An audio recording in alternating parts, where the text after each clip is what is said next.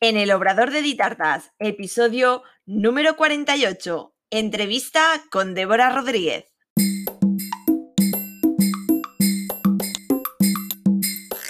Hola, ¿qué tal? Bienvenida al podcast en el Obrador de Ditartas, donde hablaremos de repostería y conoceremos el día a día de un obrador.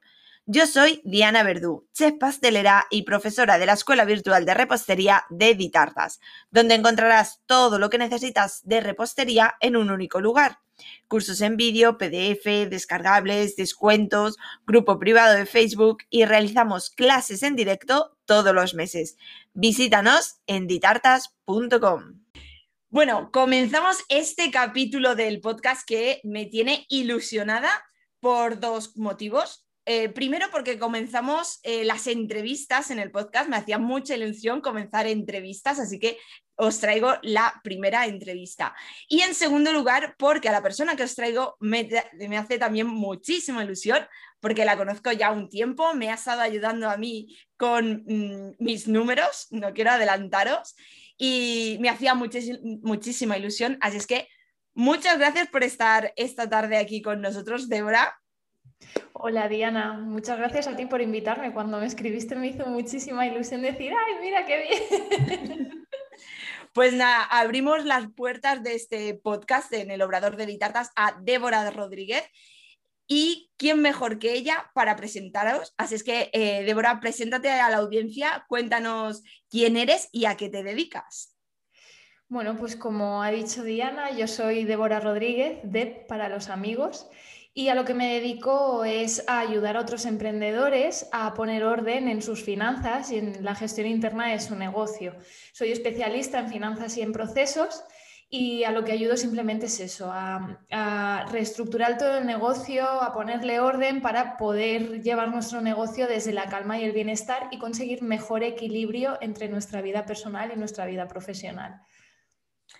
Muy bien, pues ya tenemos presentada a Débora eh, sabéis que en los últimos podcasts hemos estado hablando eh, un poquito de finanzas, de lo que tenemos que tener un poquito controlado, pero me gustaría saber desde una experta en finanzas como eres tú, ¿por qué crees que es tan importante para un emprendedor, para una persona que está comenzando con su negocio o tiene ya, eh, en este caso, la mayoría de mis seguidoras son reposteras, tienen ya su obrador o están en vistas a tener su obrador.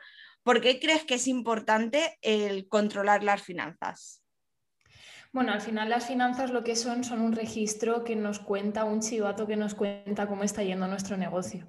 Entonces, bueno, siempre que pensamos en finanzas, realmente nosotros lo que pensamos es en estoy ganando dinero o no estoy ganando dinero, pero hay muchas otras cosas que hay detrás que tienen que ver con las finanzas y que mm, ya no siendo tanto el si gano o no gano, actúan como banderitas rojas de si está pasando algo que, es incongruente dentro de nuestro negocio.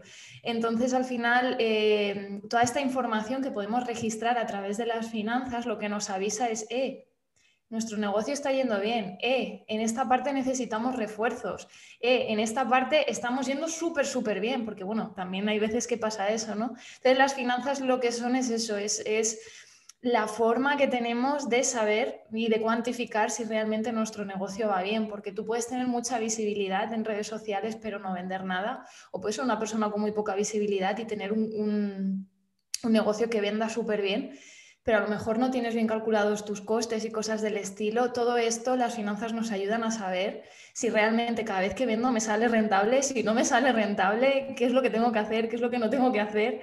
Así que, bueno, al final son un chivato genial que nos avisa de todo lo que está pasando en nuestro negocio. Cierto, cierto.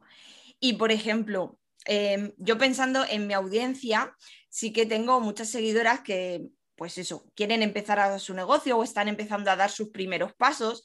Entonces, hay mucho desconocimiento en torno a lo que es pues las finanzas, los números. Muchas veces me incluyo yo cuando también me lancé a mi emprendimiento era, ah, me encanta la repostería, sé hacer tartas, ya está, ya puedo montar mi negocio. Pero obviamente, yo siempre lo digo muchas veces en todos los cursos, eh, tener un obrador no es simplemente hacer tartas. Entonces, una pequeña pincelada cuando estamos empezando, que es, digamos, como lo más importante o por dónde empezar mm, este tema de finanzas? Porque claro, englobar todo de repente es como un poco abrumador. Sí, Sí, eh, de hecho, me ha hecho gracia esto que dices de tener un obrador no es suficiente o saber hacer, saber hacer tartas no es suficiente para tener un obrador, porque esto es una cosa generalizada, no solo viene con hacer tartas o repostería, sino que cualquier persona, un diseñador gráfico, un fotógrafo, cualquier, eh, eh, cualquier profesional, se encuentra con que se lanza al mundo del emprendimiento y hace de todo menos lo que más le gusta, que es hacer fotos, es diseñar cosas del estilo. Es cierto que cuando te lanzas en el emprendimiento hay ciertas cosas que nadie te avisa que tienes que saber que están ahí, como por ejemplo son las finanzas, que te tienes que empapar de marketing, que que saber de estrategia, que al final pareces Manuel del Bombo, ¿no? Que pareces aquí el hombre orquesta porque, porque tienes que saber de todo. Entonces, bueno, lo primero, sobre todo, en cuanto a estoy empezando y me estoy abrumando con todo lo que tengo que saber, no te agobies. Al final, después del 1, el 2, vamos a poner prioridades. Sí que aquí voy a barrer para casa, ya lo sabes tú que Diana, que me has escuchado más de una vez, y que normalmente cuando nos lanzamos a un emprendimiento, sobre todo la gente que se lanza en el sector digital, a lo mejor en los obradores no pasa tanto, ¿sabes? Pero sobre todo la gente que se lanza en el sector digital es, tengo que hacer mucho marketing, tengo que saber mucho de marketing. Y se nos olvida una de las cosas más simples y más importantes de nuestro negocio, que es tener los costes calculados para poder fijar bien nuestros precios. Exacto. Cierto. Lo básico. Y es si, tienes que, hacer algo ahora mismo en cuanto a tus finanzas, eso todas las que nos escuchan, es eso. Es calcular tus costes para que en base a eso poder poner los precios. Porque una de las cosas que nos suele pasar es que yo digo, vale, voy a, voy a, voy a vender tartas. Entonces lo que hago es una prospección de, vale, ¿qué hace mi competencia? Claro, como Diana lo vende a X dinero, no sé, voy a poner 70 euros la tarta de 6, de raciones, ¿vale? Eh, como ella lo vende así, pues yo, yo, claro, no tengo tanta experiencia, tengo que, tengo que bajar ¿no? el precio. Porque eso, eso es un problema, porque eso es verdad que hay una parte estratégica que te tienes que fijar en tu competencia, pero antes tienes que hacer una revisión interna y ver qué es lo que hay dentro de tu negocio, qué gastos estás soportando, porque os voy a poner una diferencia muy básica. Con que una persona posea su obrador y lo tenga ya pagado, no tenga hipoteca, sus costes van a ser muchísimo menores que una persona que tiene que pagar el local todos los meses. Cierto. Entonces, todo eso tenemos que tener en cuenta, porque al final nosotros nuestro negocio lo abrimos y, y, nos ponemos a hacer lo que nos gusta, obvio. Es muy importante hacer algo de lo que disfrutemos, pero también venimos aquí a ganar dinero, no vamos a hacer de ONG, ¿no?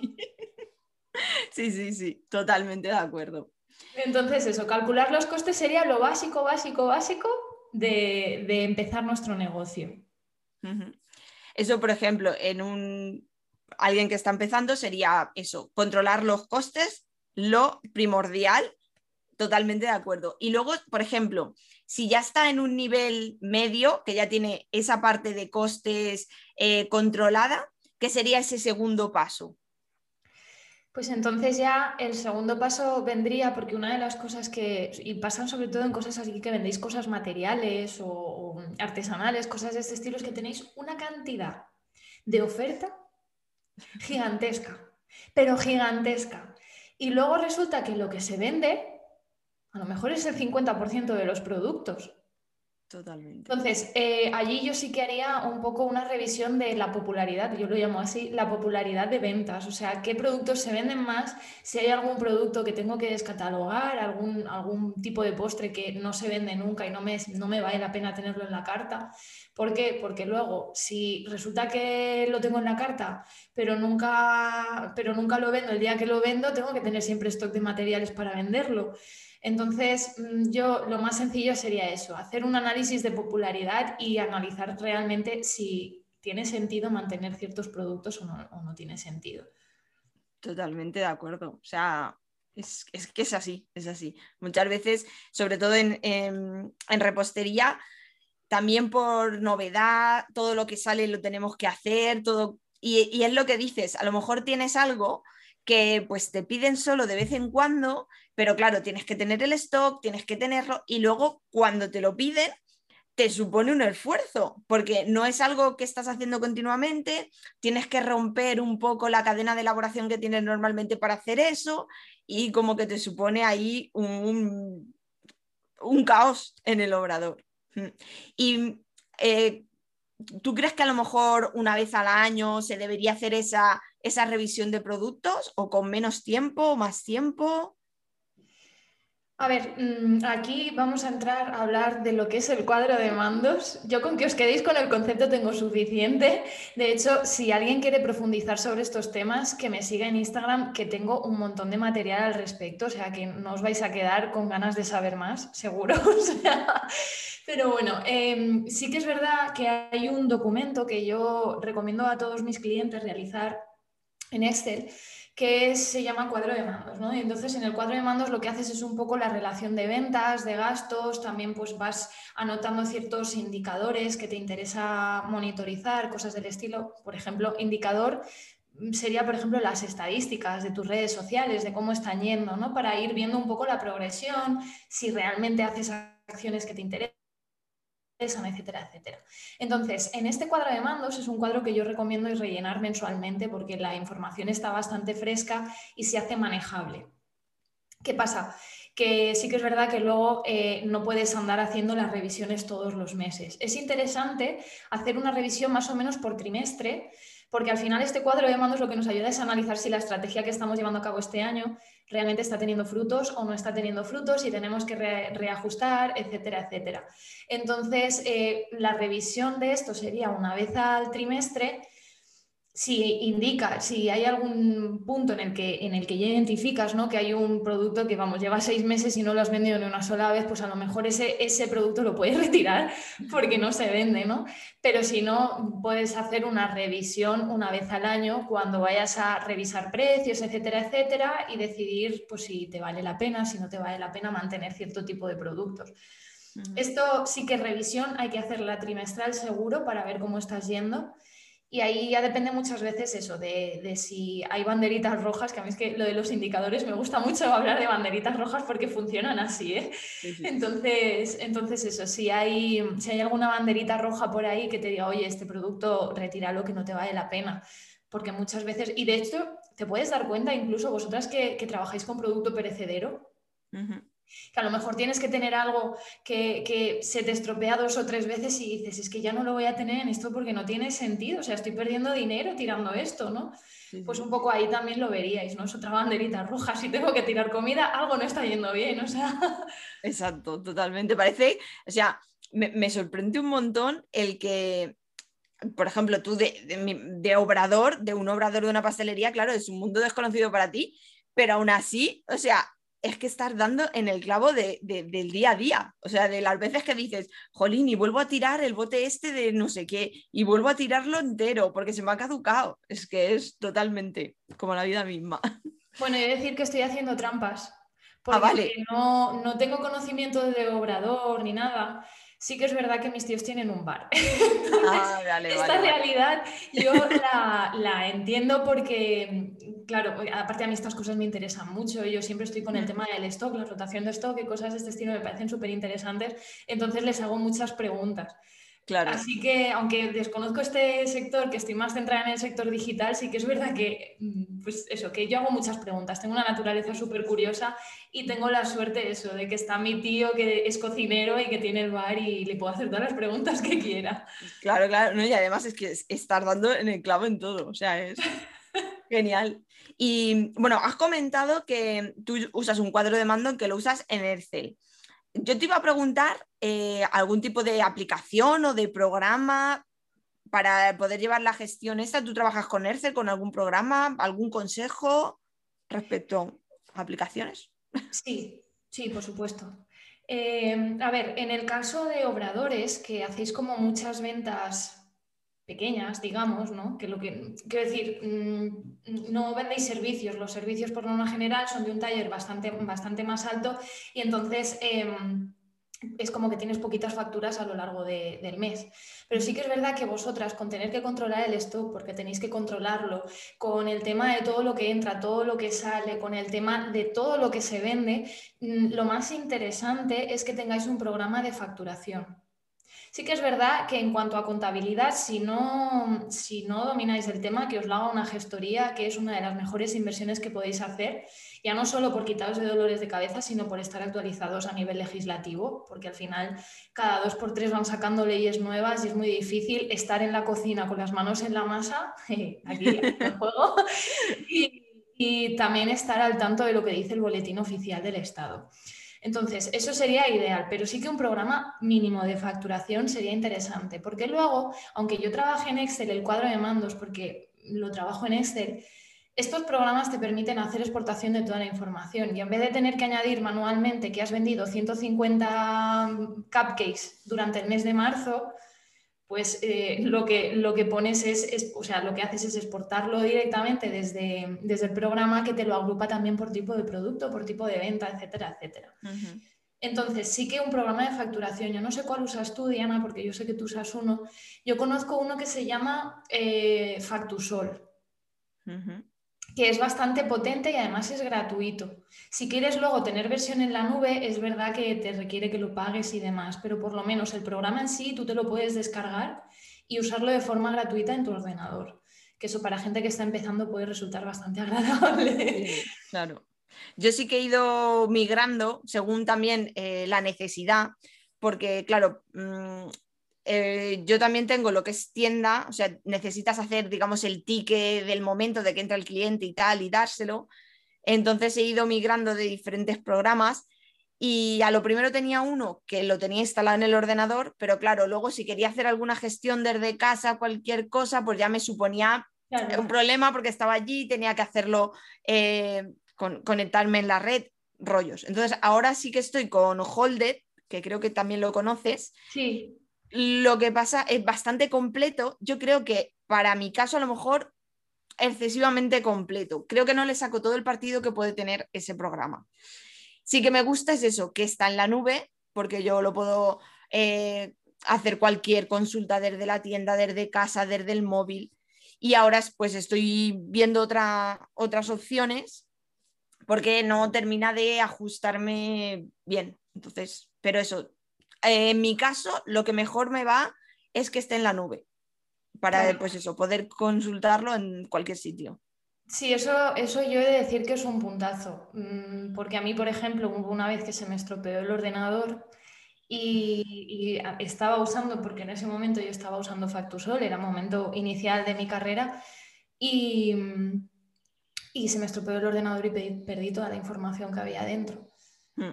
Entonces, a ver, lo de la nube es un punto bastante interesante, porque sí que tenía los documentos en, porque pude rescatarlos, los documentos en físico, bueno, no físico, sino el, PDF, digamos, pero no tenía toda la información del programa. Perdí, perdí proveedores, perdí clientes, perdí pues toda la información que tienes en un programa de facturación.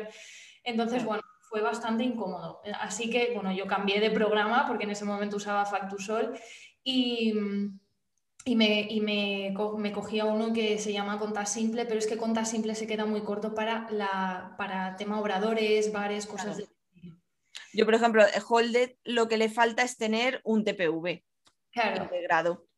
Claro, sí pues que te hace gestión, tiene opción de pedidos, de tickets y de todo, pero no tiene en sí la opción de un TPV. Entonces ahí estoy viendo opciones. Claro. Voy migrando, es como todo. Eh, el negocio mm, evoluciona y tú evolucionas con el negocio y cada día, hoy en día salen cada día programas por todos los lados y pues nada. muchas veces es decidir cuál y decir a ver si se ajusta a mis necesidades. Eso sí, eso sí.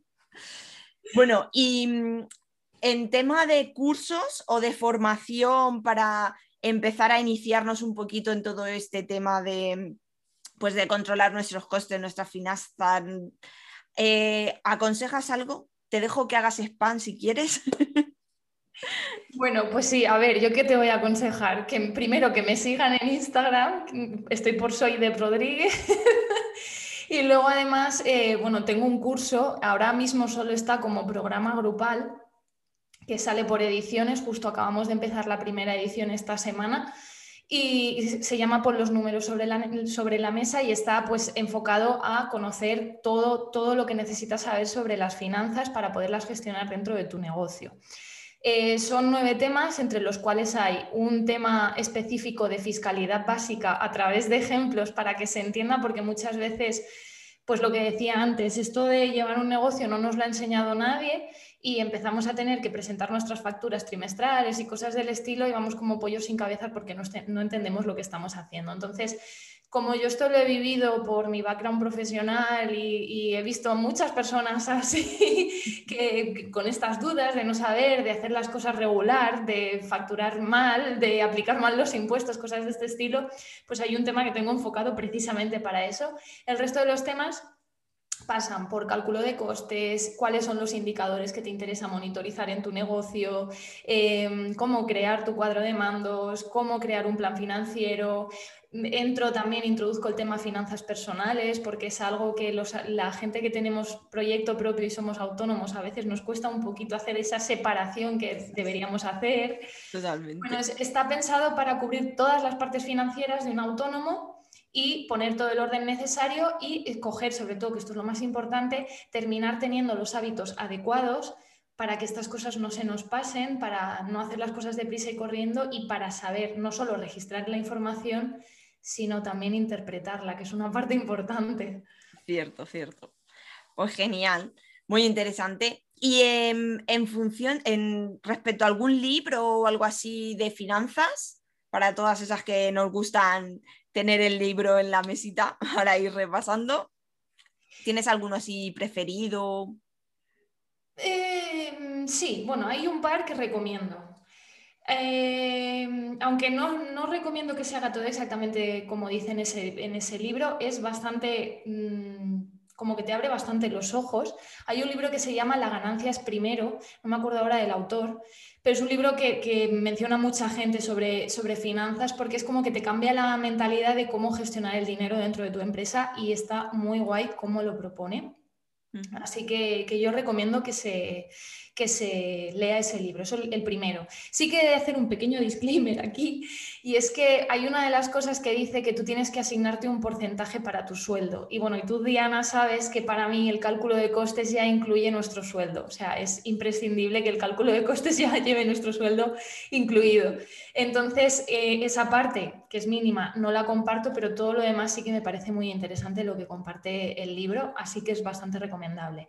Y luego el libro de Nieves Villén de 29 días para la felicidad económica, no entra tanto en la parte de gestión de finanzas como tal, entra mucho en la parte de mentalidad, pero es muy interesante porque nos ayuda a conectar mucho con la abundancia, porque a menudo lo que nos pasa, y por eso muchas veces no nos gustan las finanzas, es que tenemos una mentalidad de escasez. Y al final esa mentalidad de escasez, nos agobia y nos angustia muchísimo y es el primer paso para cambiar eh, la forma en la que vemos los números y las finanzas. Y el dinero, sobre todo el dinero, que parece que es algo súper feo, porque como que nos han inculcado, como que mucha gente tiene la mentalidad de que el dinero es feo, pero no es más que una herramienta más. Exacto. Es una herramienta más que te lleva hacia donde tú quieres estar. Entonces, eh, en el libro de Nieves Villena se habla precisamente de esta mentalidad, de cambiarlo, etcétera, y me parece muy interesante. Pues me los apunto, no, conocía ninguno de los dos, así que yo que soy mucho de libros, eh, me, los apunto para, mis próximas lecturas, que, sobre todo, no sé, ese, el, el, que has comentado segundo, el de Nieves, es, muy interesante lo que dice de la mentalidad, porque es eso, em, estamos como... Eh, criados, digamos, nos han enseñado desde pequeños eso, como que el dinero es algo malo, cuando es eso, simplemente es una, moneda de cambio de, nunca mejor dicho. Sí. Y bueno, para ir ya cerrando esta entrevista, eh, ¿cuál sería tu mejor consejo? El, un consejo que digas mm, el paño en oro. Voy a dar dos. vale. siempre como termino, extra. cualquier masterclass, el primero es haceros amigos del, Excel. O sea, el Excel mm, puede ser muy complicado, pero en verdad no es tan complicado hacer operaciones básicas. Mm, sé que, bueno, que, es una herramienta que da muchísimo juego, pero en verdad hacer operaciones básicas es, muy, es bastante sencillo. Así que, bueno, si, tenéis la oportunidad, pues haceos, hacer algún cursito cortito que os enseñe a hacer las operaciones básicas y demás, porque os va a resultar súper útil y luego no vais a querer nunca hacer las operaciones a mano, ya os lo digo, o sea, no vais a querer, porque habrá menos, menos probabilidad de error. Y luego el segundo, más que un consejo, es un cambio de chip, porque nos pasa, o sea, yo me encontraba mucha gente y de hecho hace poco me pasó con una clienta de procesos, sí que es verdad, no de finanzas, pero me pasa bastante a menudo que cuando empezamos algún tipo de trabajo y les empiezo a explicar pues cómo tienen que ir haciendo las cosas y demás, enseguida les aparece la, la culpabilidad, les aparece como un rechazo, hay una mentalidad muchas veces de un bloqueo muy grande hacia las finanzas y, y al final eh, yo todo esto que sé no lo sé porque haya bajado la Virgen y me haya dado el conocimiento. Esto ha sido porque yo lo he aprendido. El tema de gestión de finanzas, tanto personales como de un negocio, es algo que no nos enseñan en ningún sitio y que cuando emprendes te toca aprender a base de ensayo y error muchas veces. Entonces, lo primero que tenemos que entender es que las finanzas son algo que tengo que aprender, que no, no es como, ay, es que yo qué sé, es que tengo una voz bonita, ¿no? No, o sea, son cosas que tienes que aprender, cualquier persona puede aprenderlas, pero te las tienen que enseñar. Entonces, al final, no os enfrentéis a esto como algo súper complicado, porque yo que soy matemática, que no lo he dicho antes, pero yo estudié matemáticas, tengo la carrera, la licenciatura, y he visto operaciones muy locas en mi vida, y las operaciones que más se usan y que solo vais a usar para llevar las finanzas de vuestro negocio son la suma, la resta, la multiplicación y la división. O sea que hasta ahí yo creo que toda persona que, haya, que tenga graduado escolar puede llegar a eso.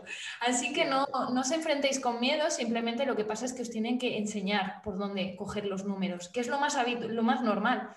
Nos enseñaron a sumar, nos enseñaron a leer y esto pues tenemos que aprenderlos también de la mano de alguien o de, libros, también puede ser autodidacta, ¿no? Pero, pero al final te lo tiene que enseñar alguien porque no nos sale innato.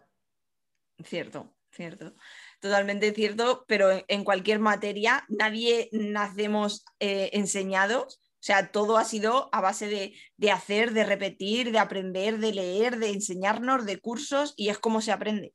Y, es así. Y cuando tenemos, eh, digamos, una carencia de algo o que nos falta saber algo, es simplemente buscar esa ayuda, buscar quien nos puede ayudar, quien nos puede enseñar y formarnos. Y es así. Exacto a que, a que hicisteis cursos para aprender a hacer tartas de repostería creativa. o sea, habéis visto miles de tutoriales en, YouTube y habéis seguido a un montón de gente que habla del tema. Claro, esto, la cosa es que esto os interesaba y lo de las finanzas os lo están imponiendo un poquito, pero bueno, al final de verdad que es sencillo y se le puede coger mucho, mucho cariño, porque las finanzas nos ayudan a tomar mejor, mejores decisiones. Los números son así, nos ayudan a tomar mejores decisiones. Cierto. Pues, eh, Débora, muchísimas gracias por estar aquí. Y tan solo una cosita más, y es decirnos dónde podemos encontrarte, dónde podemos saber más de ti, de ese curso que nos has comentado, de esos tips gratuitos que tienes, dónde podemos buscar información y que nos eches ese capotazo en las finanzas. Bueno, pues eh, estoy en Soy de, sí, soy de Rodríguez en Instagram. Y aparte, bueno, tengo la web también que está a punto de lanzarse nueva, soydebrodríguez.com. Y mm, bueno, desde, en verdad desde Instagram llegaréis a todo, porque ahí es donde más activa estoy. Luego además se pueden, os podéis apuntar a mi newsletter y demás, que allí pues comparto también un correo semanal en el que voy pues ampliando temas, compartiendo también cosas a, a veces más personales. Y, mm, y nada, eso. O sea, si habéis conectado con la forma que tengo yo de ver las finanzas, pues entonces eh, me podéis encontrar en Instagram y de, Instagram ya os derivo a todo ese universo que tengo generado, que no es poquito, en verdad. Perfecto, yo dejaré todos los enlaces en, en, el pie del podcast para que te puedan localizar fácilmente. Y nada, ha sido un placer tenerte aquí, encantadísima de que seas mi primera entrevistada y sobre todo con un tema tan interesante y tan importante para cualquier emprendedor, sea de la rama que sea. Pero bueno, en este rinconcito dulce de reposteras, pero como tú dices que, lo importante es tener sobre todo los costes bien controlados, pues quería tenerte aquí para eso, para empezar siempre, como se dice, la casa por los cimientos y empezar pasito a paso. Muchísimas gracias por estar aquí eh, encantadísima y bueno, agradecidísima. Nada, muchas gracias a ti, Diana. Vamos hablando. Muchas gracias. Y hasta aquí el episodio número 48 en el Obrador de Editartas, donde hemos comenzado las entrevistas. Si quieres que traiga a alguien para entrevistar en este podcast, tan solo déjamelo en los comentarios. Gracias por escucharme, te invito a que te suscribas y me encantaría recibir una valoración o un me gusta, y así más apasionados de la repostería podrán encontrar el podcast. Déjame en los comentarios cualquier duda, sugerencia o persona que quieres que traiga a entrevistar. Y recuerda, nuevo episodio todos los lunes a las 6. Te espero el próximo día. Adiós.